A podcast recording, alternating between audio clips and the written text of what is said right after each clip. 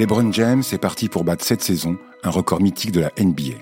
Les 38 387 points inscrits en saison régulière par Karim Abdul-Jabbar dans les années 1970 et 1980. Une pierre de plus sur le sentier de la gloire parcouru inlassablement par ce joueur starifié dès l'adolescence. En 20 ans, James s'est forgé un palmarès considérable après avoir connu son lot d'échecs, lesquels font partie intégrante du personnage. C'est cette histoire que nous allons vous raconter en cinq podcasts, de son enfance dans l'Ohio à ses campagnes avec Team USA, en passant par les trois équipes de sa carrière, Cleveland, Miami et les Los Angeles Lakers, qu'il a toutes menées jusqu'au titre NBA. Un récit de Xavier Colombani et Gaëtan de la Folie. I'm LeBron James from Akron, Ohio, from the inner city. I'm not even supposed to be here. Dans ce premier épisode, partez sur les pas de LeBron James à Akron, au nord-est de l'Ohio. Là où, après une décennie à chercher un endroit où se poser, il a trouvé l'équilibre pour devenir l'élu.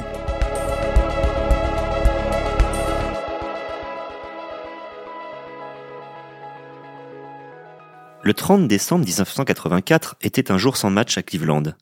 La veille, des Cavs déprimés, qui avaient débuté la saison par neuf défaites consécutives, avaient encore été battus chez eux par les Milwaukee Bucks. Cleveland avait depuis quelque temps une réputation de ville catastrophique en termes de sport, privé de titres depuis celui des Browns en NFL 20 ans plus tôt. On parlait même de malédiction. Et pourtant, ce 30 décembre 1984, sans que les Cavs n'en sachent rien, le destin de cette ville venait de basculer, avec la naissance de LeBron Raymond James Jr. à l'hôpital d'Akron, à une heure de route de Cleveland le même où verra le jour 38 mois plus tard un certain Stephen Curry. Stephen Curry avait de qui tenir. Son père, Dell, était alors un joueur des Cavs, qui deviendra ensuite le meilleur marqueur de l'histoire des Charlotte Hornets. LeBron James, lui, n'a pas eu autant de chance. Il n'a jamais su avec certitude qui était son père. Âgé de seulement 16 ans à sa naissance, sa mère, Gloria, lui a juste confié qu'il s'agissait sans doute d'un petit délinquant vivant à Akron, cette ville d'environ 200 000 habitants, qui fut la capitale du pneu avant de connaître la crise. L'enfance de Lebron fut difficile. À trois ans, il perd sa grand-mère, Freda, le jour de Noël, juste après qu'on lui ait offert son premier panier de basket, un petit panier en plastique. La maison, qui abritait trois générations de James, doit être vendue. Et pendant huit ans, sans logement pérenne, Lebron va suivre sa mère au gré de ses innombrables déménagements auprès de compagnons passagers. Je suis un gamin des cités, j'ai vu la drogue, les armes et les meurtres, a résumé LeBron James en 2002, juste avant d'arriver en NBA. À 8 ans, trimballé, déboussolé, LeBron James manque plus de 100 jours d'école en une seule année scolaire. C'est alors que son destin bascule une première fois quand un adulte, Frank Walker, propose de l'héberger. Frank Walker a découvert LeBron en le voyant jouer au foot avec son fils, Frank Jr. Impressionné par ses qualités physiques, il lui propose de venir s'entraîner au basket au Summit Lake Community Center, à l'ouest d'Akron, où il va lui donner ses premiers cours et l'intégrer à son équipe surnommée les Hornets. LeBron James avance maintenant dans le droit chemin. Il a 10 ans et sa mère a enfin trouvé pour eux deux un logement fixe, un trois pièces avec une vue dégagée au dernier étage d'une barre d'immeubles dans une cité sans luxe ni charme. Il y restera jusqu'à l'année précédant son entrée en NBA, même si dans les faits, il n'est pas souvent dans cet appartement. Car James préfère parcourir Akron à vélo, ce qui lui permet de rejoindre les différents terrains de basket où il s'adonne à sa nouvelle passion. Son talent est rapidement remarqué. LeBron James a soif d'apprendre et le fait vite. Grâce au basket, il bâtit des amitiés durables, ce qu'il n'avait pas vraiment eu l'occasion de faire jusque-là. Parmi elles, figure un garçon à la volonté aussi grande que sa taille est petite. Il s'agit de Drew Joyce III, dit Little, qui jouera plus tard à Monaco ou à Limoges. C'est grâce à ce garçon, au regard malicieux, que James intègre les Shooting Stars, une équipe de gamins coachés par le père, Drew Joyce Sr. Ce dernier est une figure majeure dans son ascension au point que LeBron se demandera quelques années plus tard Et si je ne l'avais pas rencontré, qui aurait pu dire ce que je serais devenu? L'équipe est allée rencontrer Drew Joyce Senior dit aussi euh, Drew Joyce II, en 2017. Voici ce qu'il disait du rapport de LeBron James à sa ville natale. Il a pris un engagement. Il ne va jamais oublier d'où il vient. Il a changé d'adresse, mais il n'est jamais parti. C'est sa maison. Il aime cette ville. Cet endroit a une place particulière dans son cœur. Au début des années 2000, la petite troupe des Shooting Stars dispute des matchs dans tout l'Ohio une fois arrivé l'été. Elle a été renforcée par Romeo Travis, un intérieur que l'on verra jouer plus tard à Strasbourg, au Mans et à Limoges. L'équipe fonctionne bien, voire très bien, au point de finir par traverser les frontières de l'État. LeBron James a 12 ans quand il prend l'avion pour la première fois afin de disputer un tournoi en Floride. Il ne joue au basket que depuis 3 ans, mais il domine déjà. Il fait des Shooting Stars, quasiment à lui tout seul, des candidats au titre de meilleure équipe amateur du pays. James n'est pas encore lycéen, qu'il a déjà été remarqué par un certain nombre de spécialistes, saisis par sa puissance, l'altruisme et l'implication de ce rat de gymnase dont la vie tourne désormais autour de la balle orange. À cette époque, Internet est balbutiant. Les réseaux sociaux restent à inventer et LeBron peut prendre son temps pour grandir. Quand il doit choisir son lycée, cela reste encore une affaire locale, même si elle va faire du bruit à l'échelle de la ville et lui valoir, dans son petit milieu adolescent, une réputation de traître.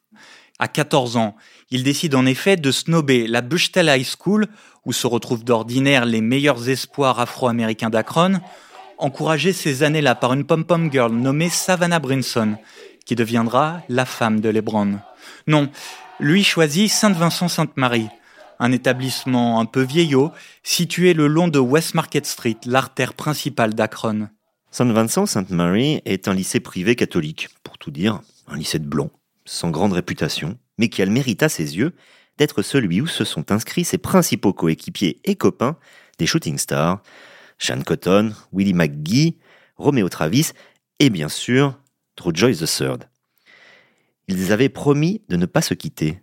Bien leur en a pris car leur aventure avec les Irish va marquer les esprits entre 1999 et 2003. D'abord entraîné par Keith Dambrot, un ex-coach universitaire que James connaît bien, pour l'avoir fréquenté dès ses premiers pas dans le basket, l'équipe reste invaincue sa première année. 27 victoires en 27 matchs. Mais à un petit niveau. Les Irish grimpent d'une division la saison suivante, ce qui va permettre à LeBron de prendre son envol au tournant du millénaire. À 15 ans, LeBron James joue à tous les postes et tourne déjà à des moyennes qu'on lui connaît encore aujourd'hui en NBA. Plus de 27 points, 6 rebonds et 6 passes décisives. En 2001, il est élu pour la première fois meilleur jeune basketteur de l'Ohio. Il le sera aussi les deux années suivantes. Saint-Vincent-Sainte-Marie est devenue la meilleure équipe de lycéens de cet État de plus de 10 millions d'habitants. Elle doit même quitter à l'occasion son gymnase, que James a fait rénover depuis à grands frais, pour aller jouer à l'université d'Akron devant plus de 5000 spectateurs.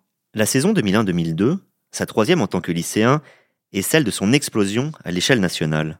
Les matchs des Irish sont maintenant disponibles en pay-per-view à la télévision, comme le sont les grands combats de boxe. James est élu cette fois meilleur lycéen du pays, succédant au palmarès à des joueurs comme Alonzo Mourning, Chris Weber ou même Kobe Bryant. Mais eux l'avaient été dans leur dernière année de lycée. Lui l'est à 16 ans. Il laisse bouche bée ce qui jette un œil sur le phénomène. James est un enfant de son temps. Il a ses idoles, il est fan de Magic, de Jordan. Mais il va vite devenir unique. Écoutez ce que disait de lui Matt Guokas, ancien champion NBA, comme joueur puis comme entraîneur, lors d'un match qu'il commentait en 2002. LeBron James est capable de trouver son coéquipier ouvert parce que pour un joueur comme lui, le match se passe comme au ralenti. C'est comme s'il voyait les choses 2, 3 ou 4 secondes avant les autres. Il est excellent pour anticiper où vont être ses coéquipiers. Il n'a même pas à y penser, il le fait en une touche. La vie de LeBron James bascule une deuxième fois, en février 2002, quand Sport Illustrated le met en couverture de son magazine. Sa photo y est accompagnée de cette accroche restée célèbre, The Chosen One. Il devient l'élu, un surnom qu'il a gardé tatoué en grand sur son dos. Tout le monde désormais veut savoir qui il est, comment il joue. Quelques mois plus tard, lors de sa dernière année de lycée, Saint-Vincent-Sainte-Marie affronte la meilleure équipe du pays, O'Kill, emmenée par Carmelo Anthony. Le match est diffusé sur ESPN et le commentateur, Dick Vittel, dit de lui qu'il est l'avenir de son sport, le compare aux jeunes Tiger Woods et Serena Williams. Vittel pense que s'il n'a ne serait-ce que la moitié du talent qu'on lui prête, cela sera déjà suffisant. Mais James écrase ce match et montre à Dick Vittel qu'il a bien plus que la moitié du talent qu'on lui prête. LeBron est le premier conscient de ses qualités. À 17 ans, il a même initié une pétition demandant à la NBA d'abaisser la limite d'âge pour entrer tout de suite dans la ligue, ce qu'elle a évidemment refusé. Dans le fond, LeBron n'est pas le boss de la NBA, du moins, il ne l'est pas encore. Même si à l'époque, tout le monde s'accorde à dire qu'il devrait déjà être en NBA.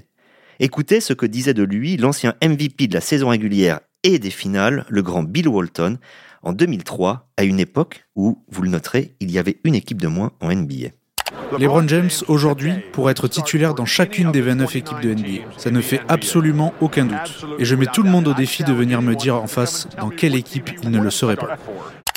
C'est donc en 2003, à l'issue de sa quatrième année de lycée, sans passer par l'université, qu'il va pouvoir devenir professionnel. Il sera numéro un de la draft. La question ne se pose même plus depuis presque un an et demi. Il est le joueur attendu avec le plus de fébrilité depuis des lustres en NBA. Mais depuis quand d'ailleurs? Peut-être depuis la fin des années 60 et Karim Abdul-Jabbar, l'étudiant qui avait obligé la NCAA à interdire le dunk pour limiter sa domination. Le même joueur à qui il va bientôt prendre le record du plus grand nombre de points marqués en saison régulière. The best high school player on the planet and the probable number one pick in this coming summer's NBA draft, LeBron James. Reste à savoir où il va atterrir. L'ordre de sélection à la draft NBA est régi par un système de loterie. Les plus mauvaises équipes de la saison qui vient de s'achever ont le plus de chances de décrocher le premier choix. Cette année-là, les cancres s'appellent Denver, Toronto, Miami ou encore Cleveland. Oui, Cleveland, la grande ville à une heure d'Akron. Et puisque le hasard fait très bien les choses, c'est justement Cleveland qui hérite du premier choix lors du tirage au sort effectué le 22 mai 2003. Officiellement, la draft ne doit avoir lieu que 35 jours plus tard, le 26 juin. Mais dès que la loterie a livré ses résultats, le président des Cavs, Gordon Gunn, l'annonce, ils choisiront LeBron James. With the first pick in the 2003 NBA draft, the Cleveland Cavaliers select LeBron James.